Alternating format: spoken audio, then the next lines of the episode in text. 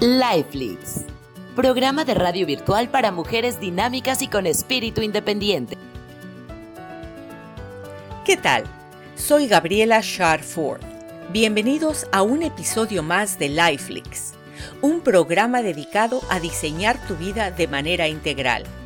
En este episodio, nuestra corresponsal en Europa, Luisa Fernanda Velázquez, entrevistó a Adriana Méndez Snowden una talentosa escritora mexicana radicada en Liverpool, Inglaterra, y quien nos habla hoy sobre su academia Mentalidad Milagros y su proceso personal de sanación y perdón a raíz de experiencias traumáticas y dolorosas en su vida. Adriana se ha convertido en conferencista y ha participado en diferentes proyectos con mujeres líderes en Europa y América Latina. Escucha a Adriana para que su historia te inspire y para que aprendas, al igual que nosotros, de la importancia del perdón y la aceptación. Comenzamos. Hola, bienvenidos a Lifelix. Hoy estamos con Adriana Méndez Snowden, una mujer increíble que su pasión por la escritura la ha llevado a, a escribir varios libros y bueno, hoy queremos hablar con ella sobre su participación en estos proyectos y en otros proyectos de mujeres emprendedoras y líderes em, teniendo éxito en Europa. Adriana es mexicana. Bienvenida, Adriana, a Lifelix. Hola Luisa, ¿qué tal? ¿Cómo estás? Muchísimas gracias de verdad a ti y a Gaby por esta invitación tan bonita. Eh, gracias al grupo de, de mi tocaya Adri, pues que que ha, estableciendo, ha ido estableciendo este, estas conexiones eh, entre nosotras, mujeres latinas, ¿no? Que vivimos por todas partes del, mundo. Sí, exactamente, y es gracias a ese grupo de, mujeres latinas em, que Adriana nos comenta, es iniciado un grupo en Facebook grandísimo que en menos de dos, tres semanas ya tenía cientos y miles de personas, de mujeres más que todo, líderes, y es allí donde hemos hecho algunas conexiones y es por eso que estamos haciendo este especial de programas con las mujeres que participaron en eh, unas ponencias, en un congreso que eh, se organizó en este grupo. Pero antes que todo, antes de, hablar de, eso, eh, quiero que le cuentes a los oyentes quién eres, quién es Adriana Méndez. Claro que sí, con mucho gusto. Pues mira, yo soy originaria de Puerto Vallarta. Tengo cuatro años y medio aproximadamente que me vine a vivir a Inglaterra, a Liverpool, que está en el norte de Inglaterra. Siempre que digo Inglaterra, todos mis conocidos y que, ah, vives en Londres, a ir a visitar a Londres, pero no, estamos en Liverpool y fue algo que no estaba planeado. Mi esposo es originario de aquí, sin embargo, fue eh, se crió en Canadá, nos conocimos en México. Soy mamá de un niño precioso de seis años.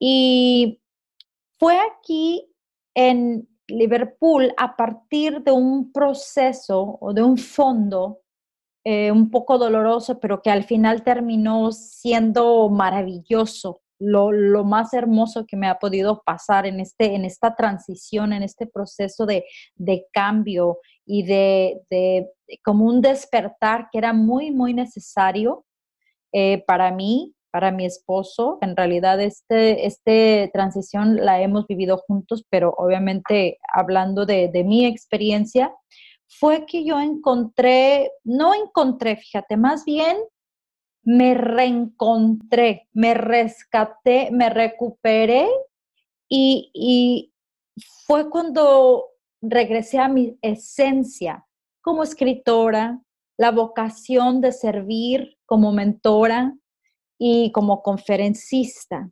Y me gusta mucho decir, más bien reencontré, porque no fue algo que toda la vida yo hiciera otra cosa y de repente, ay, mira, ahora me voy a dedicar a esto.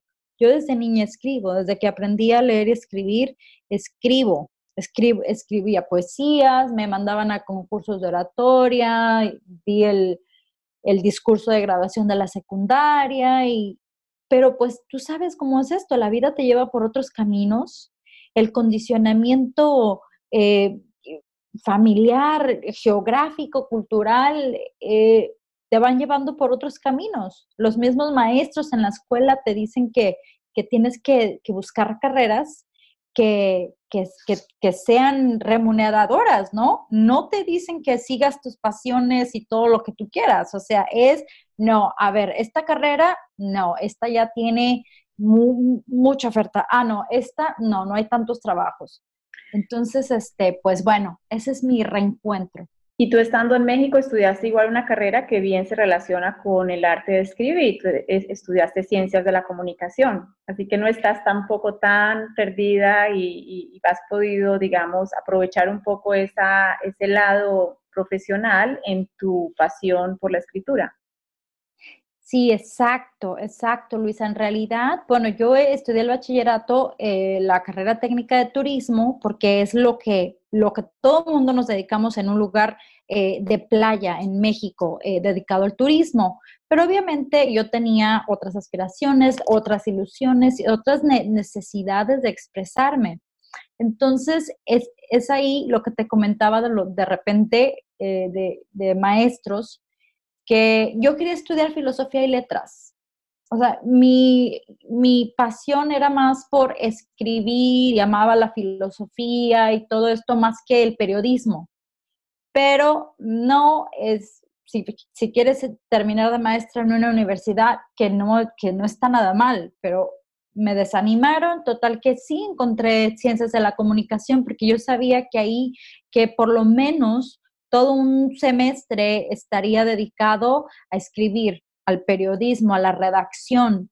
Entonces, eh, desafortunadamente no terminé la carrera, pero, pero sí cursé es, esos semestres, ¿no? Que son los importantes para, que fueron los que luego te sirvieron también para alimentar esta pasión. Bueno, pero hablando un poco del eh, tema doloroso que te llevó a este despertar del que hablabas, ¿Este tema empezó en México o empezó ya cuando estabas en Liverpool?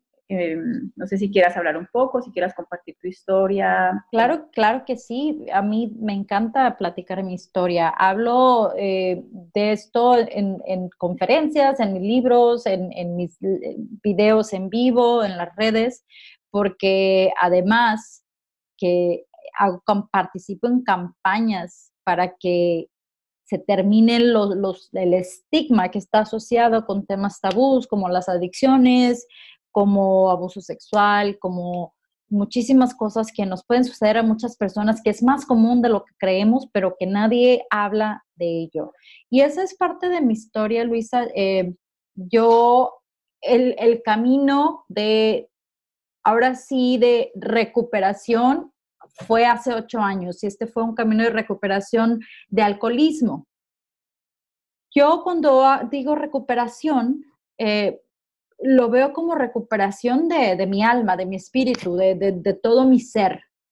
Entonces, eh, por muchos años, más casi 20 años, yo tomé completamente de una manera eh, a full, o sea, activa, ¿no? Hay diferentes eh, tipos de alcoholismo. El, mío fue en el instante que el alcohol tocó mis neuronas, hubo fuegos artificiales, ¿no? No fue tanto como gradual. así, así era yo. Eh, tenía una, una conducta destructiva, pero bueno, tú sabes que, que siempre hay una raíz de todo, ¿no? Y parte fue sí una, infancia traumática, eh, donde hubo abuso sexual, donde hubo bullying religioso, donde había violencia en la casa. Entonces, eh, pues sí, fue un poco caótico y, claro que yo, yo lo que busqué como mi solución en algún momento, como escape, después fue mi, mi peor pesadilla, ¿no? Se convirtió en mi infierno en el gran, más grande de mis, de mis problemas. Eh, entonces, bueno, pasa el tiempo y eh, Dios me sigue bendiciendo que yo no entendía porque mi vida era, eh, pues, era un relajo, ¿no? Era muy desordenada, vivía en peligro, con comportamientos que te, te comento destructivos encuentro a, al que hoy es mi esposo. Eh, yo me casé ya un poquito, ¿qué te diré? Pues a los 33 años. En aquel entonces, pues ya era como más, ya sabes, en nuestra cultura, pues ya no es tan jovencita. Sí, que dicen que se le va a pasar el tren. Sí, exacto. Pero yo lo hice a propósito. A mí me gustaba estar soltera, a mí no me gustaba que nadie me dijera nada, porque después de unos meses yo de tener alguna relación, entonces se daban cuenta que había un problema conmigo, ¿no? Que algo no estaba bien, que Adriana, pues siempre se le pasaban las copas, algo estaba mal. Entonces, como yo no quería que me dijeran nada, pues yo era feliz soltera. Eh, conozco a mi esposo en el trabajo y pues la verdad, un ángel eh, fue una de las bendiciones más bonitas. Siempre le pedía a Dios, soy, muy creyente, no soy religiosa, pero sí soy creyente. Eh, un buen hombre, ¿sabes? Porque estaba cansada de estar en relaciones superficiales, que no eran sanas. Y pasa que tengo tres, cuatro años tomando de todas maneras llegamos a casarnos. Yo me casé en el 2011. En, en mayo, perdón, en abril y en mayo fue que decidí asistir a un grupo de ayuda para, para recibir esta ayuda, ¿no? Eh, valga la redundancia. Tuve la mejor boda, tenía una vida de ensueño. Yo toqué un fondo de sufrimiento que es poco de la terminología que se utiliza en estos grupos de recuperación, cuando aparentemente estaba eh, en la cima, ¿sabes? A los ojos de, la sociedad, la gente que, no sabe qué es lo que pasa eh, dentro de, ti misma, dentro de tu casa. En aquel entonces éramos afortunados de tener muy buenos trabajos, vivíamos un, un estilo de vida desolgado, donde podíamos darnos lujos, entonces, por fuera, pues Adriana se pasaba en, por el malecón en un convertible de lujo, vivía en un condominio de lujo, tenía un esposo guapísimo, tuve la boda de mis sueños, pero todo se estaba derrumbando. Yo no podía ya con ese sufrimiento. Mi esposo sufría tener que lidiar con una persona con, esta adicción, ¿no? porque cuando hay un enfermo de adicción, se enferman las, las personas alrededor, a ti también. Entonces, fíjate que antes que la gente se imagina eh, a un alcohólico, el término alcohólico, a alguien en situación de calle, a alguien maloliente, a alguien que, que ya no creen que no tiene remedio. Y la verdad es que eh, no hay cosa más alejada de la realidad. Sí, muchos llegan a sufrir pérdidas irreparables, pero yo estuve así de, de, perderlo todo, o sea, al mes de haberme casado ya estaba mi, mi matrimonio peligrando, ¿no? Entonces, sí tuve una visión de lo bonito que podía ser mi vida, pero sabía que tenía que dejar el alcohol. Mi sueño más, perdón, sí, dime. No, no, ¿en qué momento, en qué momento decidiste tomar esa decisión? Es decir, Em, yo también he tenido, em, digamos, situaciones extremas en las que, por no con el alcohol, pero digamos que hay otras adicciones también que no necesariamente tienen que ser sustancias psicoactivas. Y tiene que llegar un momento en la vida en el que tocas fondo, ¿no? Y en el que, en el que ya más para abajo no se puede y hay, hay digamos, un wake, wake up call eh, no sé si tú tuviste ese, ese momento, ¿no? Como una llamada de despierta o, o, sales de esto o te hundes ya del todo. Sí, fíjate que eh, en mi vida tuve muchos fondos que, que para cualquier persona hubieran sido como muy determinantes para dejar de, de, beber, pero no, no podía, no lo lograba porque yo no tenía un motor, no tenía eh, de dónde agarrarme. Mi autoestima no era, no era buena, ¿sí? Entonces yo no me quería. Mi, familia eh, se disolvió en, en, en un instante. Entonces yo siempre, o sea, viví situaciones de alertas rojas muy obvias, de, ser arrestada, de tener accidentes eh, gravísimos, de, que me llevaban al hospital por intoxicación etílica, eh, intentos de suicidio, o sea, era todo muy obvio, pero yo vivía sola y vivía una doble vida, entonces nadie sabía.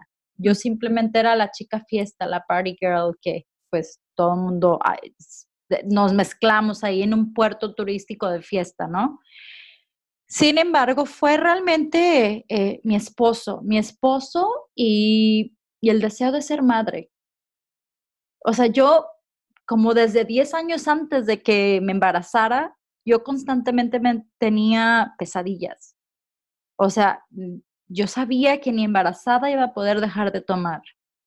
Entonces, hay algo que siempre le digo a mi esposo, mi hijo no sabe que fue él el motor más grande desde antes de nacer, ¿sí?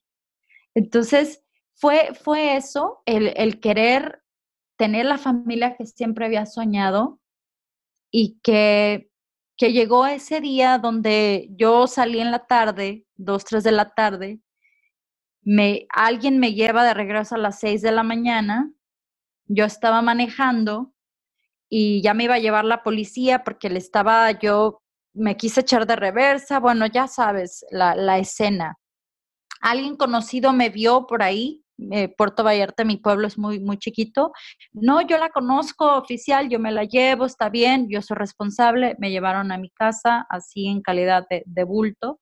Al otro día yo tuve una, una resaca, una cruda, como decimos en México, espantosa de, hospital, de estar verde y todo. Y le dije, mi esposo no me hablaba, estaba enojadísimo. Hasta que ese día ya en la noche le dije, ¿sabes qué? Ya no puedo más. No lo sé, pero casi, casi sí estoy segura que soy alcohólica y ya no puedo más, no, no puedo sola. Es ese momento de, reconocerse, ¿no? De, de, aceptar y de realmente uno mismo decir, tengo un problema y hay que buscar una solución.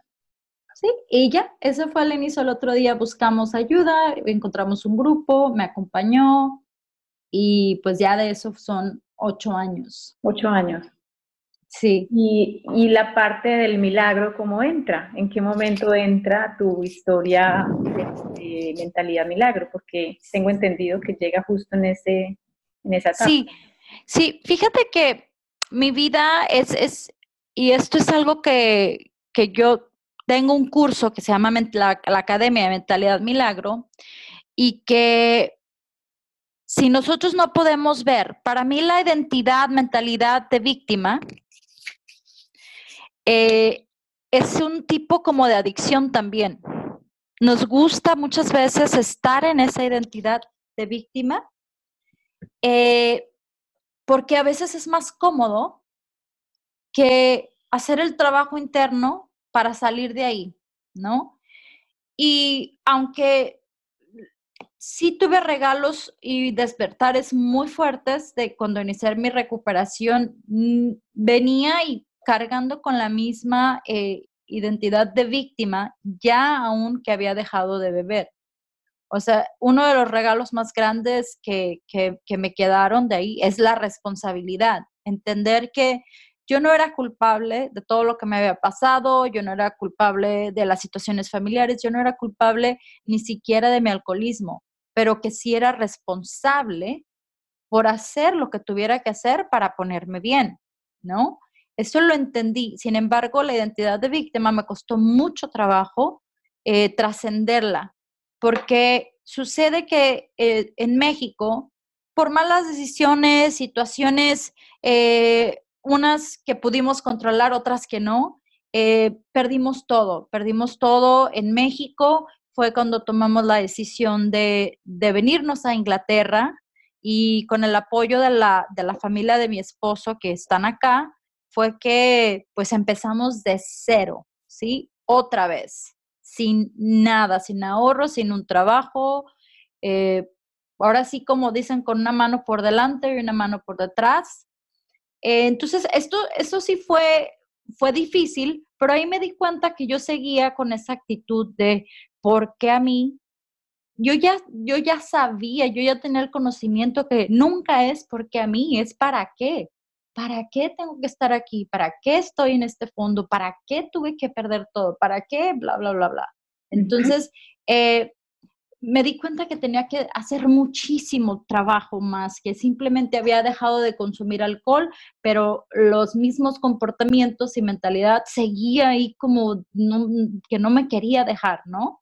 Entonces me metí eh, algo súper importante que yo siempre le digo a la gente, yo contraté a una coach, yo me metí a seminarios, yo buscaba respuestas, como no era feliz, como yo no eh, me costaba trabajo aceptar mi nueva vida, mi nueva identidad, eh, la transición de llegar aquí, no conocer a nadie, qué voy a hacer, ahora quién soy yo, todo lo que nos puede pasar a las, a las que emigramos, eh, que hay que reinventarnos, ¿no? ¿Cuántas veces alguien tiene una carrera en México exitosa, pero llega acá y, y, no puede validar y no puede, tiene que hacer otras cosas que jamás se imaginó? Entonces, bueno, busqué trabajo en, bienes raíces, que era mi experiencia, nada, nada, nada, nada, nada, hasta que eh, la única alternativa era un trabajo de un fish and chips, de comida rápida, acá en Inglaterra, de, de todo, ¿no? Algo que se escucha mal, pero que es parte de la historia, porque yo, yo tenía que vivir, eh, era muy como muy mal criada, estaba muy consentida en México, tenía quien me hiciera todo, era una princesita, ¿no?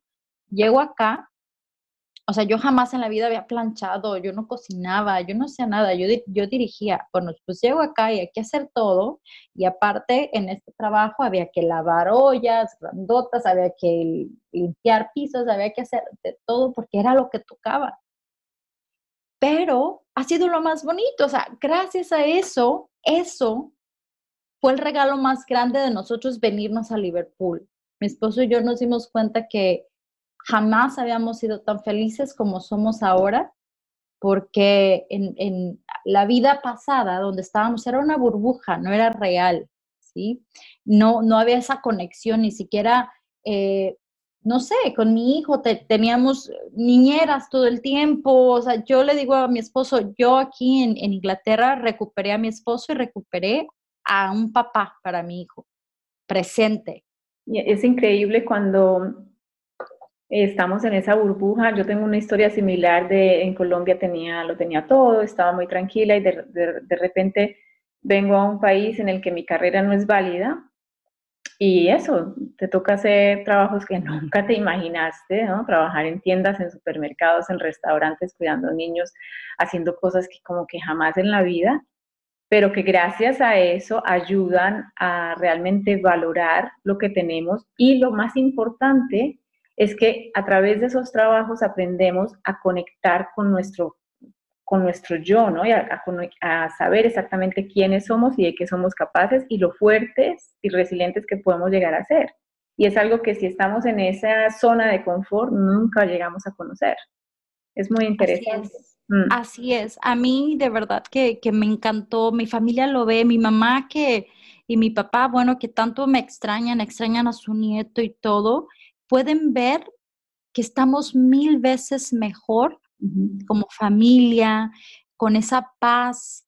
Eh, mi esposo y yo platicamos constantemente y, en, yo pensaba que era feliz, pero mi vida consistía en, en, ir al cafecito, el desayunito, puras cosas sociales, pero yo no crecía, yo no estaba desarrollando mi potencial, yo no estaba haciendo nada, pero yo sabía siempre dentro de mí había ese vacío. De hecho, yo iba a terapia. Yo tenía una terapeuta en, México donde ya tenía muchos años con ella y yo le decía, es que, es que ahora quiero esto y es que quiero ser mamá y es que me quiero casar. Y me dice, tú tienes un vacío, no puedes tener un hijo, puedes tener dos, te vas a casar, puedes tener la casa de tus sueños, pero siempre va a haber un vacío. Y este, y eso era ese, encontrar mi propósito. Ya, y entonces parte de ese propósito es el curso que impartes y la academia que creaste a través de Mentalidad Milagros. Háblame un poco, hablemos a, la... Sí, sí, perdón, perdón. me desvío porque, bueno, me trae recuerdos, pero sí, eh, yo me meto a estudiar profundamente me empiezo a educar, empiezo a invertir mucho en mí misma, eh, como puedo, gracias a que vivíamos, vivimos por dos años en la casa de mis suegros, pues todo lo que teníamos era para eh, estudiar, ¿sí? yo me, meto de lleno a la práctica de la ley de la atracción. Y yo sé que parte de mi sanación viene a través de la gratitud y es, viene a través de visualizar y viene a través de, estar eh, constantemente siendo la energía que quería traer en mi vida. Eh, una vez, una noche, tuve un sueño literal dormida donde se me revela un milagro, eh, donde en ese sueño la persona que, que me dañó en mi niñez y que me causó tantas cosas, estrés postraumático, eh, ataques de pánico, etcétera, etcétera, que, era algo que yo pensaba que era imperdonable. En mi sueño esta persona llega, me pide perdón y la perdoné. No solo la perdoné, le dije que Dios lo, lo bendiga, etcétera, etcétera. Cuando yo, cuando yo despierto, me, me sentí sin dolor, me sentí sanada y no solamente eso, también sentí que mi adicción se había de cierta manera limpiado, borrado, porque mi adicción está íntimamente ligada con, el dolor de, esa experiencia. Eh, tengo yo muy claro que eso no se quita, ¿no? Y no tengo ninguna, ningún deseo de, volver a, tener alcohol en mi vida. Pero eh, para mí fue un milagro y me di cuenta que empecé a experimentar un milagro tras otro, tras otro, tras otro, desde la escuela que pudo ir mi hijo, desde eh, cómo manifestamos eh, la casa donde vivimos ahora, ya después ya de, salirnos de con mis, de mis suegros, las cosas de que yo todavía estaba lavando ollas y a la misma vez ya estaba yendo, viajando a Ámsterdam y a otros lugares a dar conferencias. Yo estaba en ese proceso manifestándolo. Es como si estuviera en el proceso del puente, de la manifestación y ya casi en la manifestación de todas estas cosas que yo soñaba con ser. Entonces, tengo el, el proceso bien claro y también me di cuenta, Luisa, que cómo es posible que yo me haya pasado casi 30 años sufriendo tanto y pensando que la vida era gris y negra que, y triste y todo esto. Y muchas veces crees que, que es justificado por las cosas que te pasan, pero yo decía, pero ahora soy tan feliz y he encontrado estas cosas, estas herramientas que yo necesito compartirlas que yo necesito que la gente sepa o que otras mujeres sepan que es posible, que es posible salirse de toda una vida de, mediocridad, de, zona de confort, de, sufrimiento, eh, de, heridas emocionales. O sea, se puede. No importa en qué país estés, no importa cómo está el clima, no importa cuál es el gobierno, no importa dónde trabajas, no importa si tienes dinero o no porque siempre es como una excusa, es que no tengo dinero, es que yo no puedo invertir, es que yo no. El que quiere, encuentra la manera. Y, fue así como, como Empieza desde el perdón y desde la gratitud. Empieza todo desde el perdón y desde la gratitud. Perdón y gratitud son, son puertas o llaves mágicas que abren la puerta a los milagros. Y bueno, obviamente es algo que tú sabes porque tú estás en este camino y y no puedo, yo ya no puedo empezar mi día sin gratitud, cerrar mi día sin gratitud, antes de dar mi curso sin gratitud. O sea, yo suelto, suelto, suelto, confío, suelto, confío, suelto, agradezco. es, es todo lo que hago en mi día. Y es así como se escucha un poco tal vez presuntuoso, pero me hice experta en manifestar milagros. Tengo el proceso eh, ya eh, claro y facilísimo y es lo que a mí quiero compartir con otros. Se vuelve algo natural. Realmente cuando estás en la frecuencia de la gratitud, del perdón, eh, del, del, saber que eres solamente una, una, parte del todo y que eres uno con el universo, eh, todo se vuelve casi que automático, porque es que todo es natural, porque, porque sabes que, que, por ejemplo, que los milagros y la abundancia y la buena salud y la buena vibra, como decimos en Colombia, son Em, casi que, no, casi no, son derechos de nacimiento. Cuando uno está conectado con esa verdad, entonces todo es, todo fluye. Todo Así es.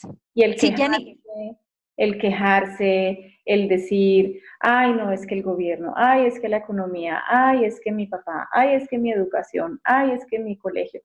O sea, hay que dejar de, echarle la culpa a, a, todo lo externo y tomar responsabilidad.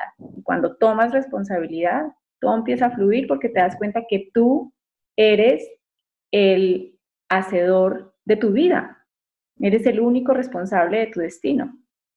Así es, ¿Mm? totalmente. Increíble, sí. Muy, muy, muy bien ya para no alargarnos más, pero lo que, lo que quería, y esto creo que es un poquito más directo en la versión más corta de, de por qué mentalidad milagro, eh, yo entendí, y esto es mi experiencia, pero también es, son cuatro conciencias que, las, que, que existen, ¿no?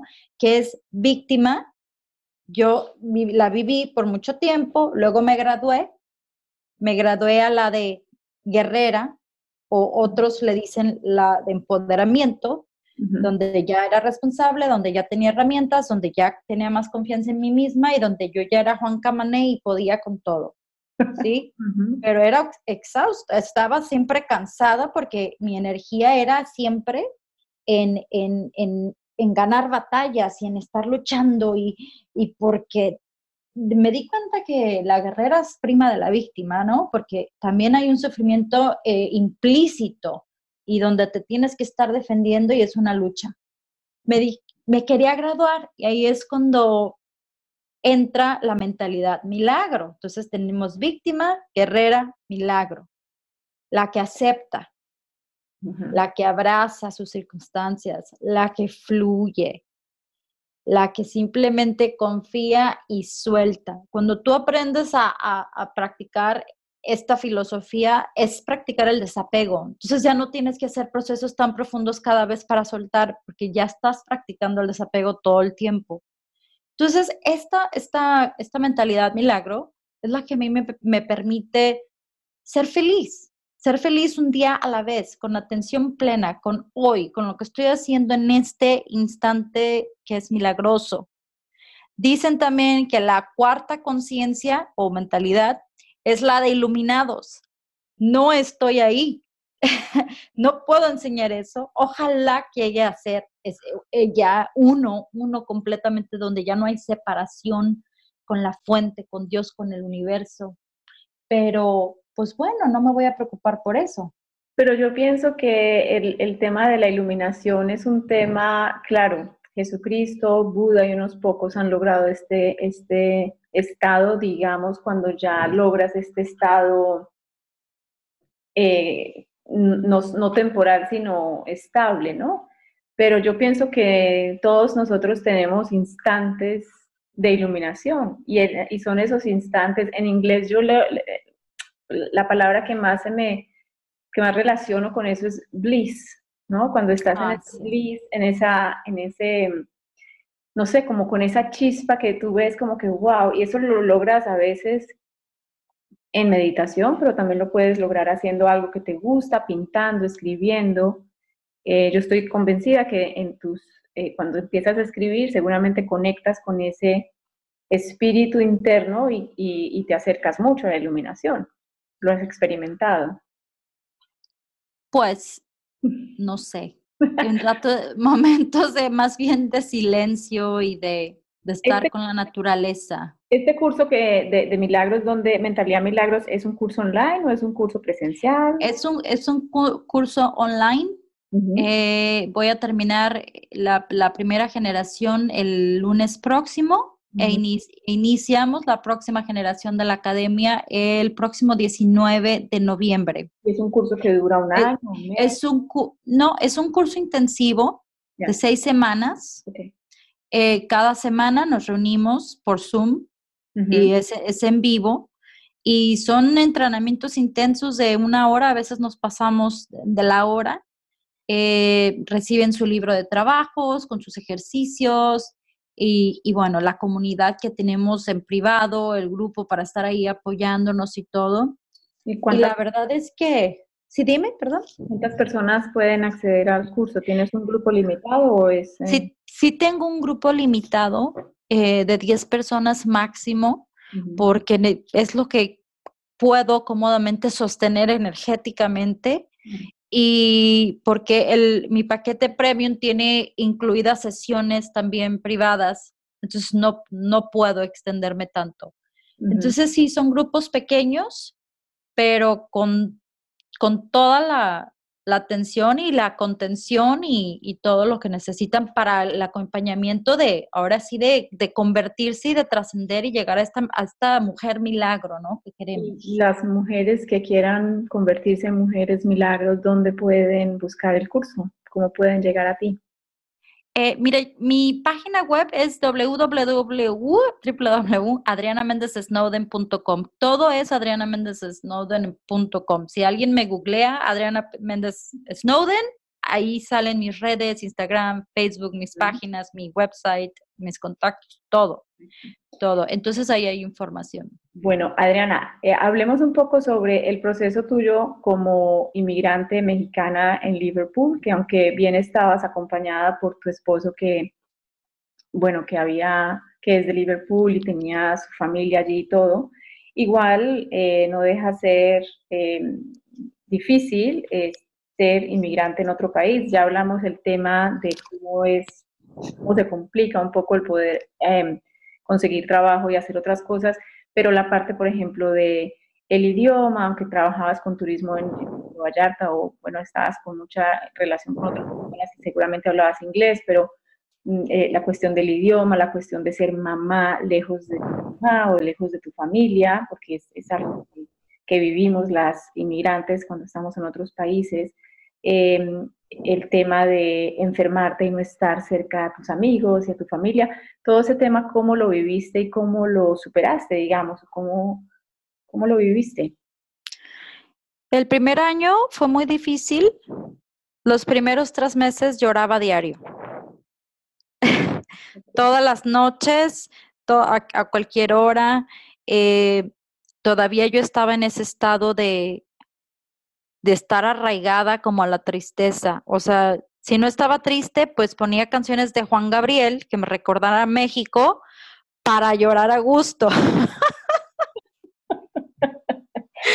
Entonces yo estaba limpiando a lágrima suelta con Juan Gabriel y mariachi y todo, ¿sabes? Este, ya te hice reír.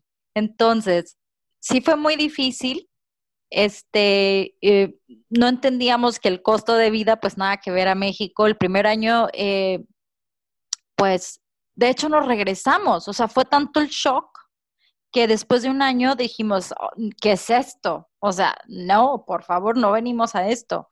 Eh, a trabajar todo el día, mi esposo trabajaba todo el día y este, y no, no nos veía. Entonces, nos regresamos a México por una supuesta super oferta de trabajo para mi marido, que, que no, fíjate que siempre no. Entonces ya habíamos vendido todo lo que teníamos aquí. Entonces ahí fue cuando otra vez, tres meses después de habernos ido, ay, venimos de regreso, que, que de plano mis suegros tuvieron que mandarnos lo del avión, porque apostamos así sin red, sin nada, sin confiando nada más en palabras, ¿no? Entonces, estaba, me costó mucho trabajo porque después de un año yo ya estaba acostumbrándome. Eh, cosas que son como trivialidades, pues que te cuesta mucho trabajo, ¿no? Como aquí que se maneja del otro lado.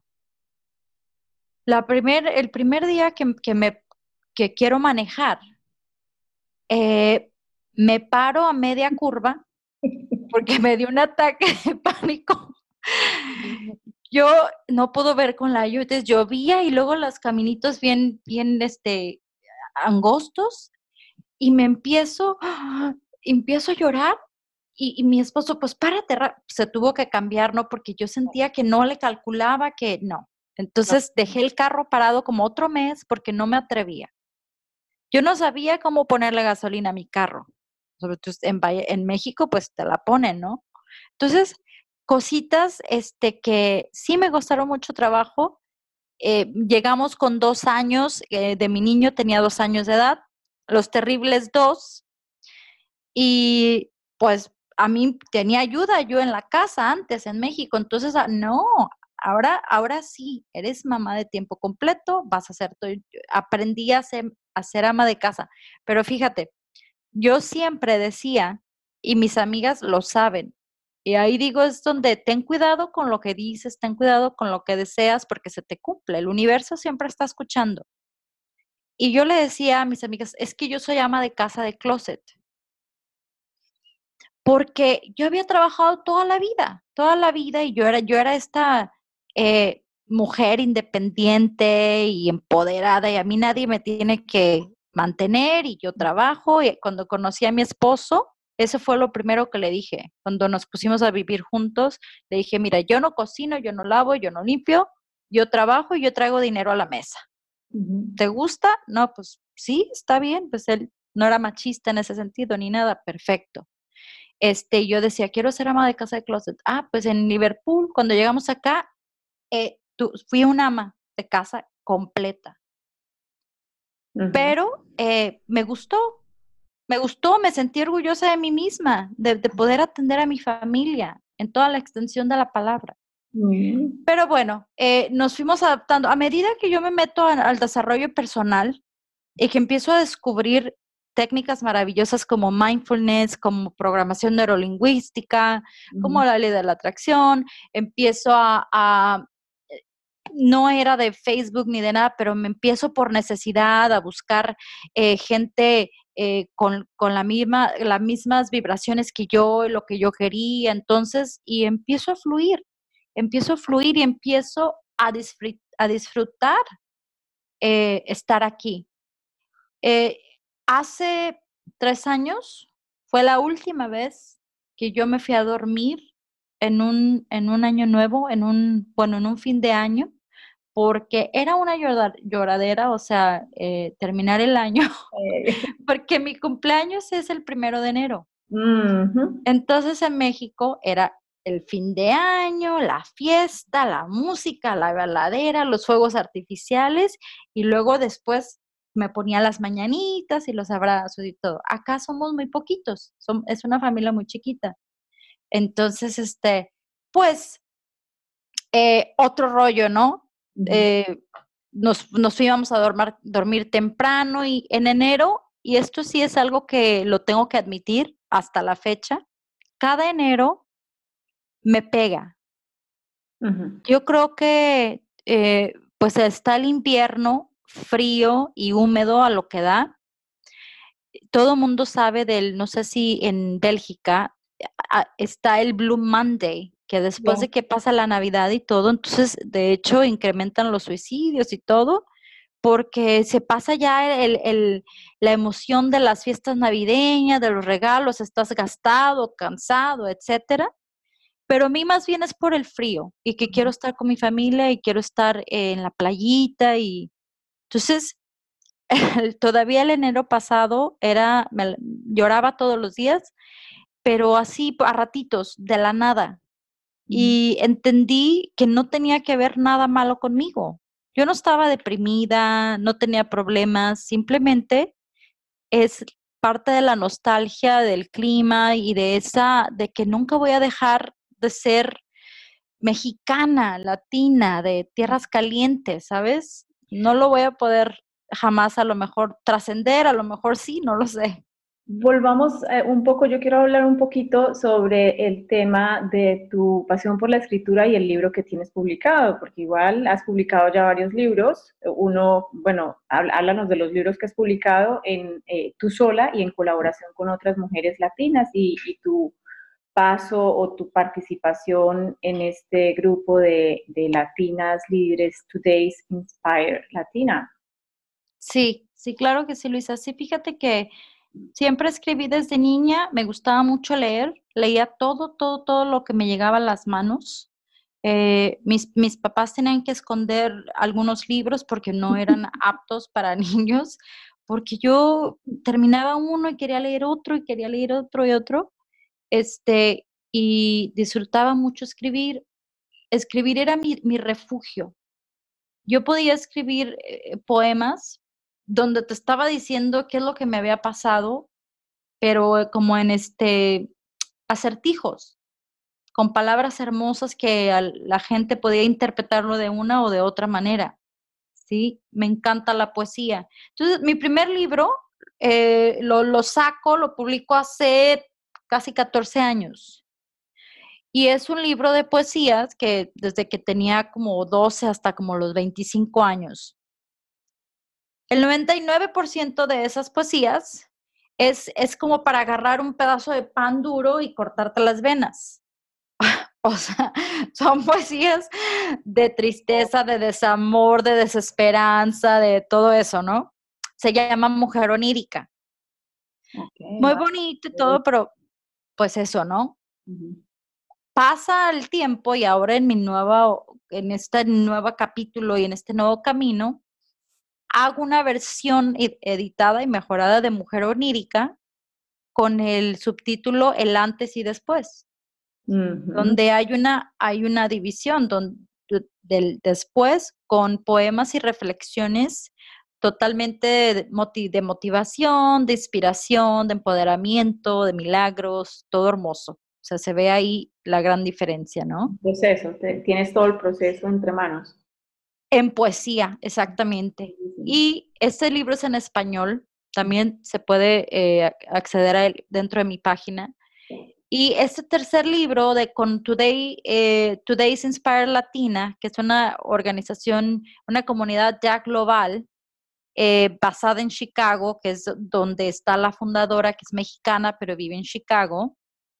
estoy como de, de coautora este libro está muy, muy bonito también, pues son 20 historias, sobre todo para la comunidad donde estamos nosotros, como, como latinas que vivimos en otro país, que es precisamente eso, 20 historias de 20 mujeres latinas que han superado adversidades, eh, que, han trascendido creencias limitantes, eh, los retos de, de, irte a otro país, de un lenguaje, de una carrera no validada, de, de todo, de todo el choque cultural y pues ahí entre esas 20 latinas está mi historia, eh, pues y este libro tienen que leerlo. Claro, eso te iba a preguntar, ¿dónde se puede conseguir para las personas que quieren leerlo o que queremos Sí, esto acaba de suceder hace dos semanas que se hizo el lanzamiento en, en Bélgica, precisamente en Amberes y en, en París.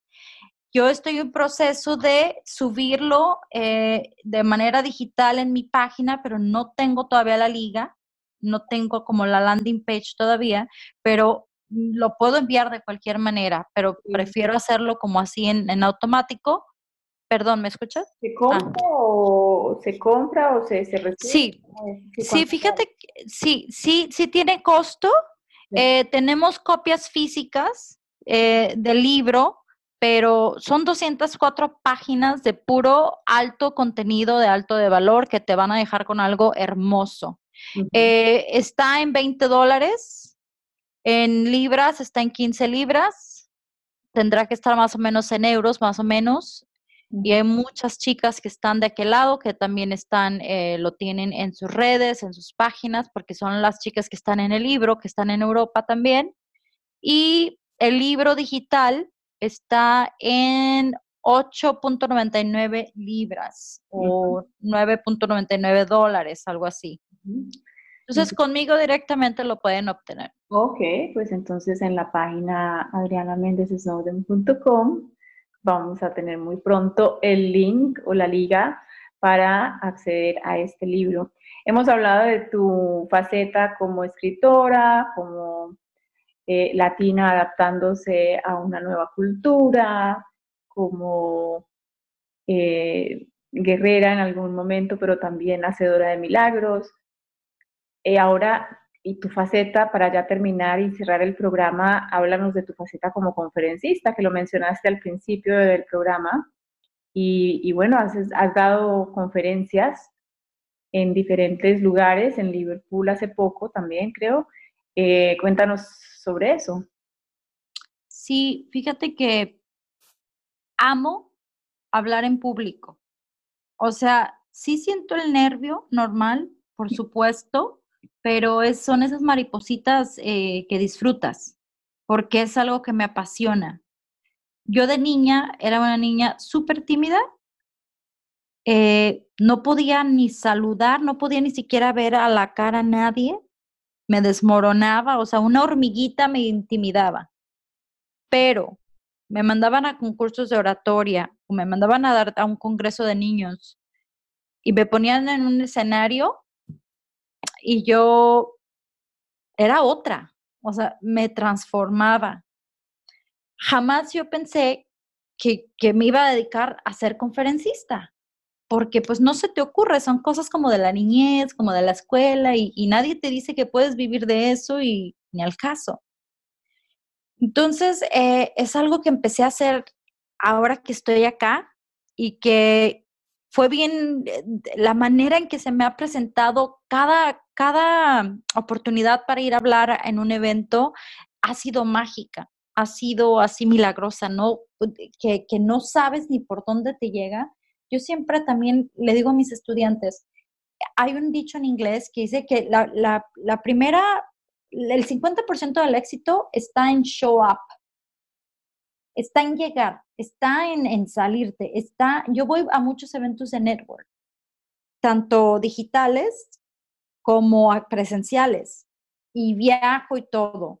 Y de ahí han salido muchas conexiones o como dijera eh, mi mentor, una de mis mentoras en el pasado, eh, que vive, es la que vive en Amberes, Verónica Sosa, que habla mucho de las alianzas o asociaciones inteligentes. Entonces, eh, pues es mi pasión, es mi pasión. Eh, siempre lo voy a compaginar, esas tres cosas de, de, ser mentora, de hablar en público, de escribir. Me siento en las nubes, es Estoy feliz. Me, gustaría mucho atender alguna, asistir alguna vez a, una de tus conferencias, así que manténnos también informadas a las personas que vamos a seguir tu página de ahora en adelante para, para saber. Ay, gracias. Seguro, seguro el año que, entra estamos ahí otra vez en Bélgica, ¿eh? Bueno, a ese sí voy, seguro, seguramente voy a ir. Bueno, Adriana, pues ha sido un placer. Ahorita lo que estabas, para terminar, eh, lo que estabas hablando de las relaciones inteligentes, eh, o cómo, cómo lo, las conexiones inteligentes. Asociaciones inteligentes. Em, es, es, es, muy importante ese, ese término porque nosotros somos, digamos, la suma de las cinco personas que están a nuestro alrededor. Eso lo tenemos que tener siempre muy, muy en cuenta. Las personas que nos rodean, ¿quiénes son? Tienen que ser personas que realmente nos inspiren a ser mejores, porque la suma de esas cinco personas son eh, el resultado de quienes nosotros vamos a ser o de quienes somos. Así que me parece muy, muy acertada esa, expresión. Ha sido un placer, Adriana. Muchísimas gracias por haber estado aquí hoy en, en, en, en Liveflix. a decir otra cosa.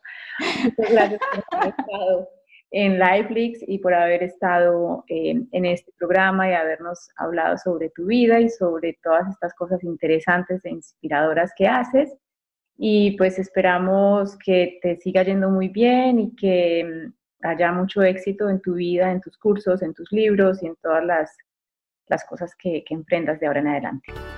Ah, muchas gracias Luisa, la verdad que lo disfruté mucho.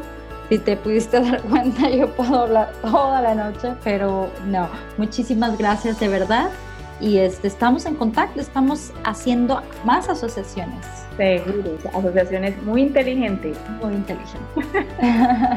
Gracias. Hasta luego, bye. Adiós. Lifelix. Lifelix.